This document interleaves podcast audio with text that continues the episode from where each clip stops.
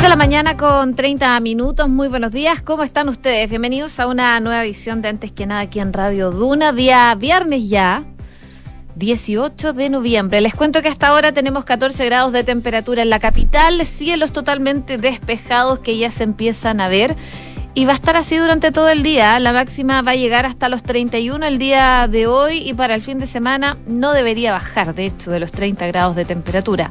Va a estar ahí en el tope, 30 grados el sábado y el domingo con cielos totalmente despejados, según lo que nos dice la Dirección Meteorológica de Chile. Si nos vamos a otras zonas donde nos pueden escuchar a través del dial acá en Radio Duna, en eh, Viña del Mar y Valparaíso y sus alrededores en el 104.1, 10 grados a esta hora, cielos cubiertos con neblina, va a estar eso sí, variando a despejado durante la tarde. La máxima va a llegar hasta los 20 grados de temperatura. Para el fin de semana se espera una condición bastante similar. Amanece nublado, pero despeja en la tarde y las máximas van a estar en torno a los 20 grados. En Concepción, donde nos pueden sintonizar en el 90.1, 14 grados de temperatura, cielos principalmente cubiertos y una máxima que va a llegar hasta los 21 grados. Se esperan cielos despejados durante todo el día de hoy, por lo menos durante la tarde, y para el fin de semana lo mismo, cubierto en la mañana y nubosidad parcial ya durante el transcurso de la tarde y temperaturas que podrían ir en aumento desde los 21 el sábado hasta los 24 grados el domingo.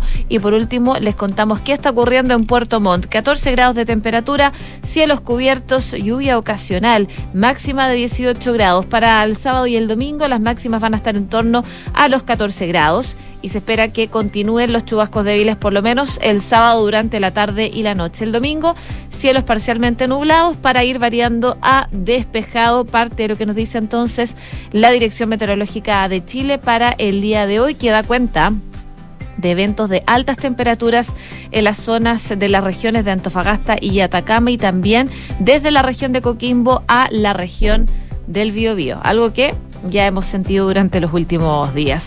6 con 32, hacemos un resumen de las principales informaciones en los titulares.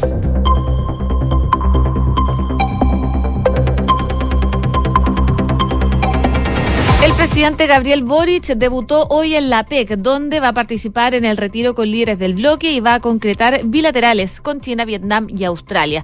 Esta jornada el mandatario estará enfocado en el debate que sostendrá con sus pares de Asia-Pacífico y empresarios de la región, con miras a impulsar las inversiones de nuestro país. El oficialismo va a presentar hoy una propuesta sobre el mecanismo para una nueva constitución a la oposición. El presidente del Senado, Álvaro Elizalde, reconoció que están contra el tiempo en busca de cerrar un acuerdo antes de fin de mes y por eso sostuvo que eh, se debe intensificar el diálogo. Los contagios diarios de COVID siguen en aumento y los casos en UCI escalaron, pero el Ministerio de Salud definió el alza como normal. Si bien en las últimas cuatro semanas se configuró un aumento de casi un 35% de personas internadas en unidades de cuidados intensivos, es una de las cifras más bajas desde el inicio de la pandemia. El gobierno y la fiscalía apelaron a la revocación de la prisión preventiva para Ernesto Yaitul, el hijo del líder de la CAM, que se encontraba con la medida cautelar más gravosa desde septiembre, imputado por su presunta responsabilidad en un ataque incendiario registrado en 2021 en Los Ángeles. Y Carabineros se suma al gobierno en que hubo una baja en los delitos de encerrona. De esta manera, diversas interpretaciones se provocó el informe de la Fiscalía Metropolitana Occidente que dice que hay un aumento de este tipo de delitos acá en la región metropolitana.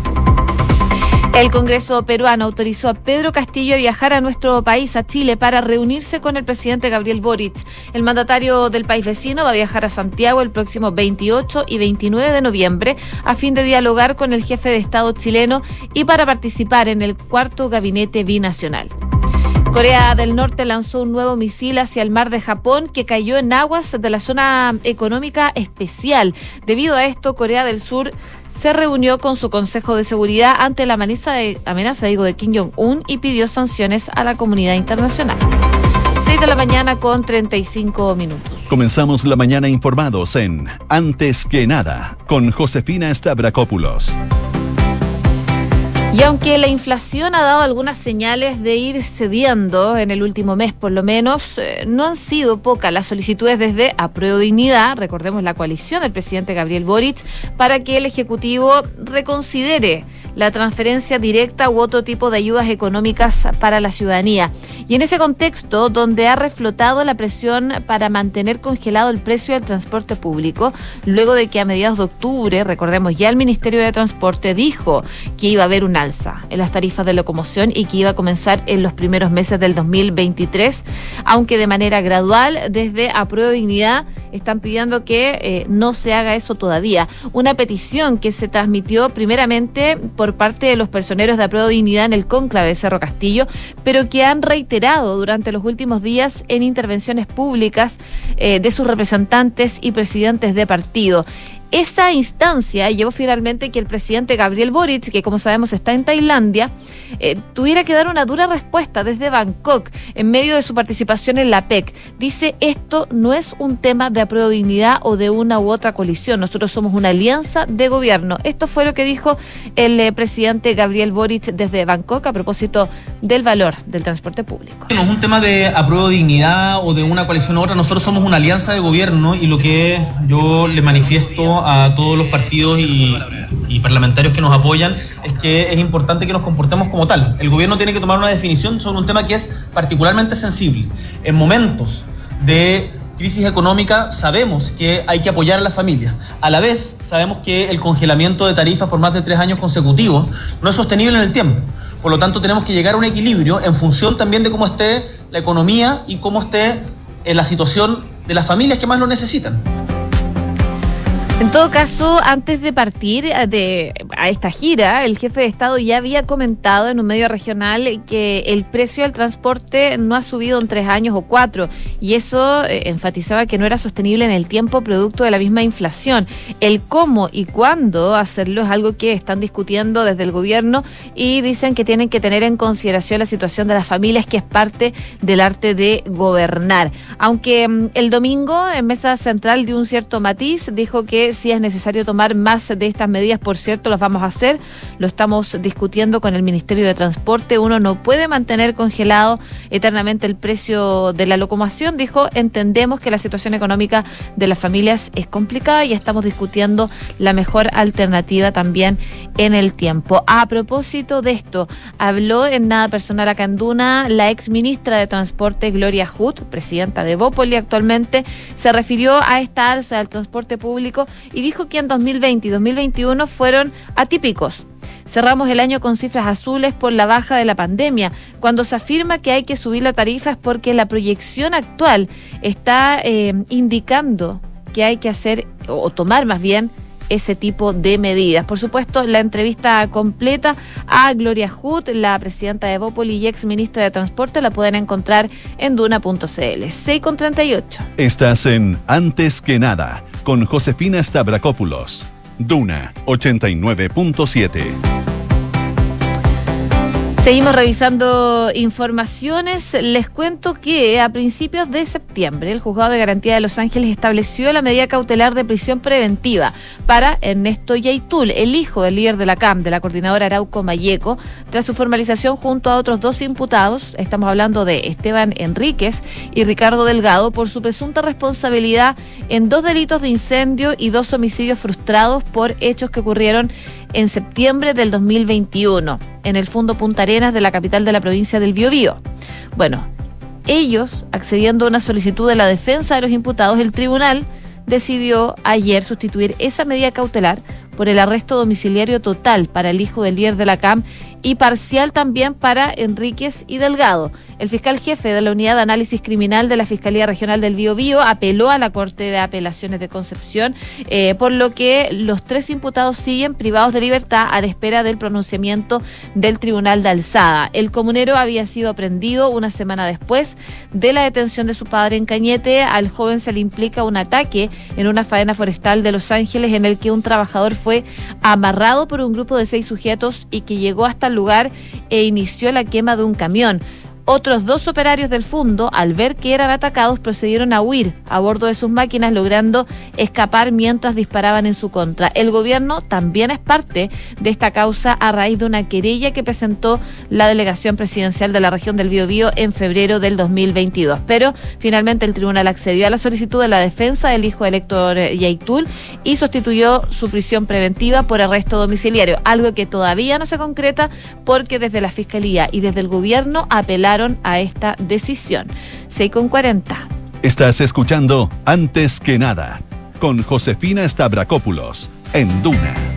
Y luego de que la Fiscalía Metropolitana en Occidente señalara en un informe que las cifras de encerronas registradas en la capital han ido en aumento, lo que fue refutado por el gobierno, ayer en la tarde desde Carabineros respaldaron la tesis del gobierno al afirmar con cifras en mano que a partir del tercer trimestre del 2022 los delitos asociados al robo de vehículos ha bajado.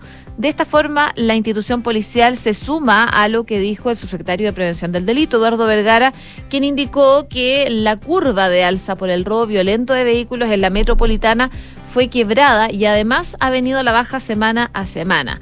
Desde el Departamento de Encargo y Búsqueda de Personal y Vehículos de Carabineros se informa que el pic en el robo de violencia e intimidación se produjo en el mes de mayo, pero que luego de la implementación del plan anti-encerrona, la cifra ha ido a la baja los últimos meses gracias a una serie de estrategias operativas que ha permitido eh, desarticular a 129 organizaciones criminales. Al respecto, desde Carabineros explican que el robo violento de vehículos, que incluyó robo con intimidación, violencia y sorpresa, y ha sido uno de los delitos que más ha mutado en su práctica. Y en este sentido indica que, por ejemplo, en el 2019, un año eh, comparado a la normalidad, en el fondo, sin pandemia, el 70% de los delitos correspondían a robo con intimidación y violencia, versus el 30% que afectaba al parque vehicular estacionado. Hoy dicen esa cifra es inversamente proporcional y refleja los buenos resultados que han impactado y que muestran cómo ha ido mutando este delito en distintas cifras. Del 100% de robo de vehículos, un 30 son violentos versus un 70 que son vehículos estacionados, según lo que dice la policía.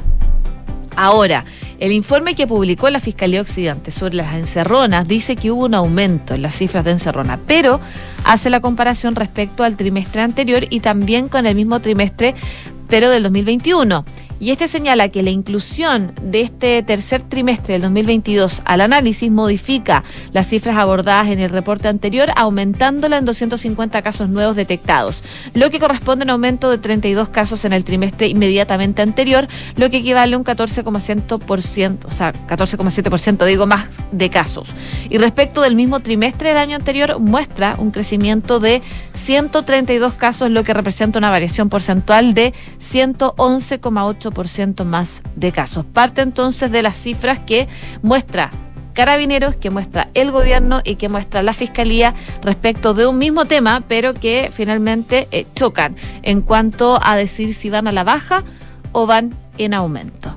6 de la mañana con 43 minutos. Escuchas antes que nada con Josefina Stavrakopoulos. Duna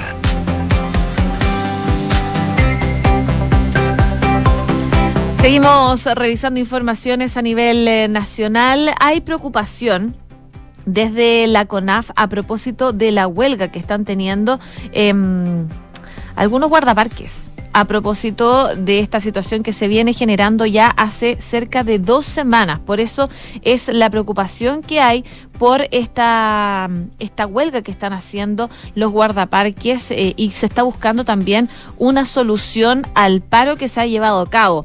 Dentro de las reservas hay gente mal pagada, mal alimentada, según lo que dicen desde la Federación Nacional de Sindicatos de la CONAF, con poco equipamiento de ropa para las labores de montaña y labores normales de guardaparques. Nos piden velar por el mantenimiento de nuevas reservas nacionales, pero con esta precarización, ¿cómo esperan que lo logremos? Estas palabras se enmarcan en las demandas por mejorar las condiciones laborales y de infraestructura de los guardaparques de áreas protegidas presentaron a la Corporación Nacional Forestal, a la CONAF, el pasado 3 de noviembre. Y es que a dos semanas ya de esta movilización que paralizó el funcionamiento y la seguridad de más de 40 parques y reservas nacionales en Chile, el gremio aún no tiene respuesta concreta para los 500 trabajadores que resguardan las cerca de 18.000 2.000 hectáreas a cargo de este Sistema Nacional de Áreas Silvestres Protegidas. Eh, según lo que explican, es que eh, la protesta se da en medio eh, porque dentro de la CONAF existe una profunda diferencia salarial entre departamentos. El sector de la gente de incendios que está contratado de forma transitoria gana mucho más que los guardaparques transitorios, siendo que estos tienen su cargo laboral eh, de variación, de conservación, de prevención y rescate, entre otros. Esta situación salarial afecta a los trabajadores porque, en primer lugar, trabajan en condiciones precarias y además no ganan lo que corresponde por llevar una calidad de vida mínima en la región de Magallanes.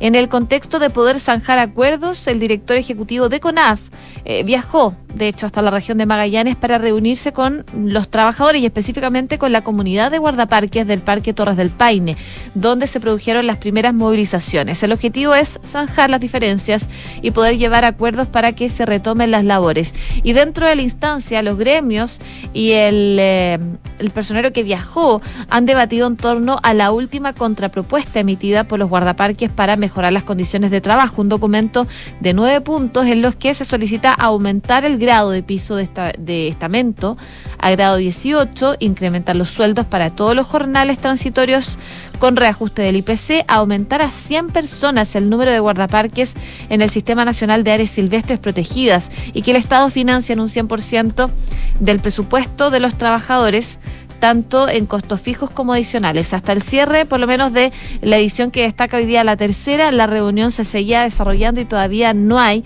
una solución a este paro que están haciendo los guardaparques de la CONAF, pero eh, claro, lo que siguen es buscando una solución para que los trabajadores depongan este paro ya.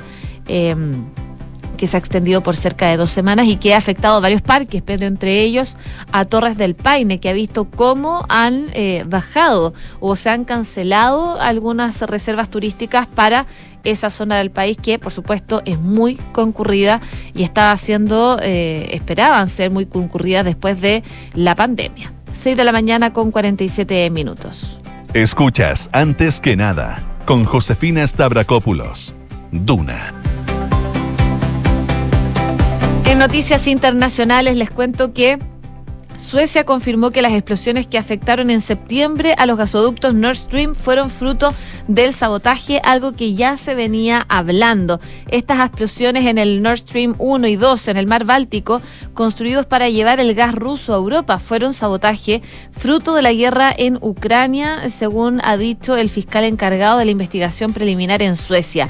Llegan a esta conclusión tras encontrarse restos de explosivos en los gasoductos, según eh, eh, explica F. Los analistas eh, que se han eh, estado desplegando muestran restos de explosivos en varios de los objetivos extraños descubiertos, dijo en un comunicado el fiscal a cargo de esta investigación preliminar. Mientras tanto, más de 10 millones de ucranianos continúan sin luz en sus casas a causa de los problemas que sufre el sistema eléctrico de Ucrania por los ataques de Rusia durante la guerra en Ucrania, según ha explicado de hecho durante la noche el presidente Volodymyr Zelensky. Si viajamos más cerca eh, de nuestro país. Les cuento que el Congreso peruano finalmente autorizó al mandatario Pedro Castillo a viajar a Chile el próximo 28 y 29 de noviembre para un encuentro con el presidente Gabriel Boric y para participar en el cuarto gabinete binacional. El acuerdo fue aprobado con 77 votos a favor y 35 en contra en la misma sesión del Pleno en la que minutos antes rechazaron la autorización al mandatario para acudir a México a la cumbre de la Alianza del Pacífico. La decisión provocó protestas parte de las bancadas cercanas al gobierno, por lo que consideran una hipocresía, puesto que el viaje a Chile estaba previsto inicialmente al término de la cumbre de México. Un grupo de parlamentarios abandonó temporalmente el hemiciclo a modo de protesta y volvió inmediatamente después para poder ejercer su voto en el Pleno. Tras conocerse el permiso, los diputados próximos al mandatario pidieron volver a votar la autorización para que el presidente pueda viajar a la cumbre Alianza del Pacífico, pero los parlamentarios votaron la petición y la rechazaron con lo que no se pronunciaron de nuevo acerca de este viaje a México. Al solicitar su permiso al Congreso, Castillo pidió considerar que el último gabinete binacional con Chile se realizó en el 2019 en Paracas, en Perú por lo que retomar la celebración de dicho mecanismo es de especial relevancia para las relaciones. Puntualizó que en esta ocasión se va a realizar paralelamente una reunión del Consejo Empresarial Perú-Chile con los presidentes de ambos países con la finalidad de poder impulsar la inversión privada y bilateral, según lo que explicaban desde el eh, gobierno de Pedro Castillo. Parte entonces de las decisiones que toma el Congreso peruano respecto a los viajes que puede realizar y no eh, Pedro Castillo en los próximos días. 6 de la mañana con 50 minutos. Cifras, mercados, empresas. Las principales noticias económicas están en Antes que nada. En lo económico, les cuento que el grupo Gloria se quedó con Soprole. Fue en septiembre del año pasado cuando la neozelandesa Fonterra decidió iniciar la venta de su inversión en Chile. La cooperativa ponía en el mercado la propiedad de la tradicional Soprole, que lleva ya más de 30 años en manos del grupo lechero. Eh, tras varios meses de análisis y unos cuatro interesados, la compañía cerró la operación y el escogido fue el reconocido grupo peruano Gloria. De hecho, ayer informaron al mercado, eh, Fonterra Investment y Fonterra Limited suscribieron un contrato de compraventa de acciones mediante el cual se obliga a vender, ceder y transferir a Gloria Food el 100% de las acciones. Eh, el remanente de las acciones eh, se queda en otras empresas y el proceso de desinversión comprende varias transacciones por un monto total de 591 mil millones de pesos, señaló la compañía. El precio final reflejará los impuestos por ganancia de capital, ajuste por capital de trabajo, costos asociados a la cobertura del tipo de cambio y otros costos asociados a la transacción. En Perú, el Grupo Gloria precisó la estructura de la operación. El precio a pagar por las acciones de Soprole será de 210 millones de dólares. El saldo será la cancelación de deuda eh, con Fonterra las sociedades adquiridas. Y en la operación del Grupo Gloria fue asesorado el estudio Claro y compañía, mientras Fonterra trabajó con Cariola Diez Pérez Cotapo, uno cuyo socio es Gerardo Varela, el director de Soprole. Parte entonces de lo que se destaca respecto de la venta de esta gran eh, compañía. También les cuento que el peso de los impuestos a las empresas en la recaudación fiscal en Chile más que duplica el promedio de la OCDE. De acuerdo con un informe de la entidad, nuestro país está. 17 entre más de 100 con mayor porcentaje. Un estudio dice que el 23,4% de toda la recaudación en Chile viene de estos gravámenes corporativos, mientras que la media del bloque es del 9,6% y la de América Latina es de 15,8%. Y este estudio dice que Chile tiene un 23,4%. Los expertos, por supuesto, están alertando por el impacto que esto puede generar, sobre todo en el ámbito de la competitividad. Es parte entonces de lo que destaca este informe respecto a los impuestos a las empresas en recaudación fiscal en nuestro país. Y por último, también eh, les cuento sobre la reforma previsional. Ayer acá en Duna, eh, como siempre, estuvimos hablando con eh, Andrea Repeto, todos los jueves en Hablemos en Off. vienen nuestros expertos económicos. Ayer fue el turno de Andrea Repeto y ella dice que no ve como buena idea financiar un aumento de pensión vía impuestos. La economista afirmó que reducir el tramo exento de impuesto a la renta es equivalente a la cotización para el fondo integracional que propone el Ejecutivo y que aumentar los tributos a las empresas afectaría la inversión y también al empleo. 6,53. Y les cuento que si quieres un seguro de salud que te entregue una protección especial en el tratamiento del cáncer y una indemnización de 50 UF libre disposición, frente al diagnóstico, por supuesto, comprobado de cáncer. Cuenten con, consorcio. Solicítala en consorcio.cl. ¿Y sabías que puedes comprar de forma anticipada los servicios funerarios de María Ayuda? Entrégale a tu familia la tranquilidad que necesitan y estarás apoyando a cientos de niños de la Fundación María Ayuda. Convierte el dolor en un acto de amor. Cotiza y compra en www.funerariamariaayuda.cl. Bien a continuación de un en punto ya está instalado acá en el estudio Rodrigo Álvarez para contarnos qué vamos a estar revisando el día de hoy. ¿Cómo estás? Josefina Stavrakopoulos, ¿cómo te va? ¿Todo bien? Qué bueno, día viernes, ¿no? Al fin. Eh, ¿Con alta temperatura hoy día nuevamente?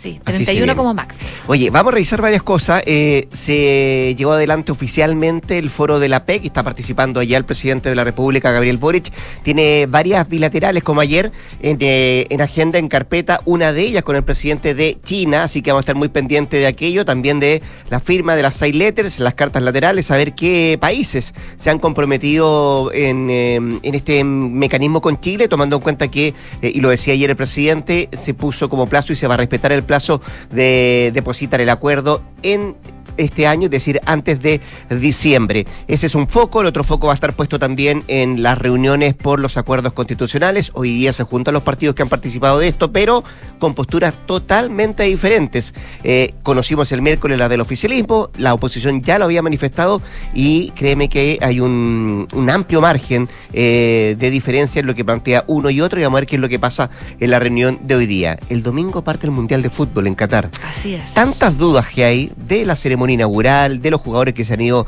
eh, lesionando en el último rato. Eh, Alemania, Argentina han sufrido bajas eh, y en la semana le hemos contado también cuáles son los artistas que se han ido bajando de la ceremonia inaugural. Vamos a contar algunos detalles, pero todavía, créeme, no está del todo zanjado quién va a estar y quién va a ser protagonista en la ceremonia inaugural del próximo día domingo. Lo único claro es que juegan local con Ecuador.